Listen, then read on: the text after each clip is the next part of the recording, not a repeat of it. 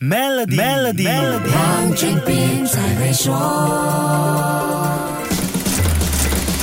你好，我是黄俊斌。全世界最受欢迎的游戏榜单上，Tetris 占有一个绝对位置。它拥有多达九项吉尼斯世界纪录，包括被移植次数最多的游戏、手机下载次数最多的游戏等等。单单是到了二零一零年，Tetris 已经在六十五个不同平台上出现。一九八四年推介以来，全球共卖出了五亿两千万套游戏，绝对是个高粘性和有魔性的游戏。四十年来，有多少玩家尝试要战胜它？Tetris 在理论上说，只要玩到第二百五十五关就会重新回到零关，没有所谓的全部通关。很多玩家追求把它打爆机，就是玩到 kill screen 出现，让游戏宕机，画面停止。这个 kill screen 在第一百五十五关时会出现，玩家必须清空一排就能触发它。Blue Scooty 在第一百五十五关时不小心清空了三排，而错过了 kill screen，结果就玩到了第一百五十七关才触发游戏的 kill screen。在 Blue Scooty 之前，AI 成功在第二百三十七关令 Tetris 出现 kill screen，所以游戏界对一个十三岁的少年凭着一双手达到一百五十五关以上触发 kill screen 而折服。能到达这样的一个境界，前面有很多玩家绞尽脑汁开发的独特技术，比如 Tor Akland 研发出来的 Hypertyping 指法，让手速快过游戏速度，战胜速度极快的第二十九关，并触发 kill screen，是一个重要的转折点。但更关键的是，在这个大家都认为只有 AI 才能做到的时代，人脑不负众望的展展现了无限的可能，而这也是对 AI 研究发展的重要助力。这个十三岁少年打爆 Tetris 的故事，可以说是结合了产品设计、用户粘性、品牌协作、科技运用的经典案例，值得企业细细的品味。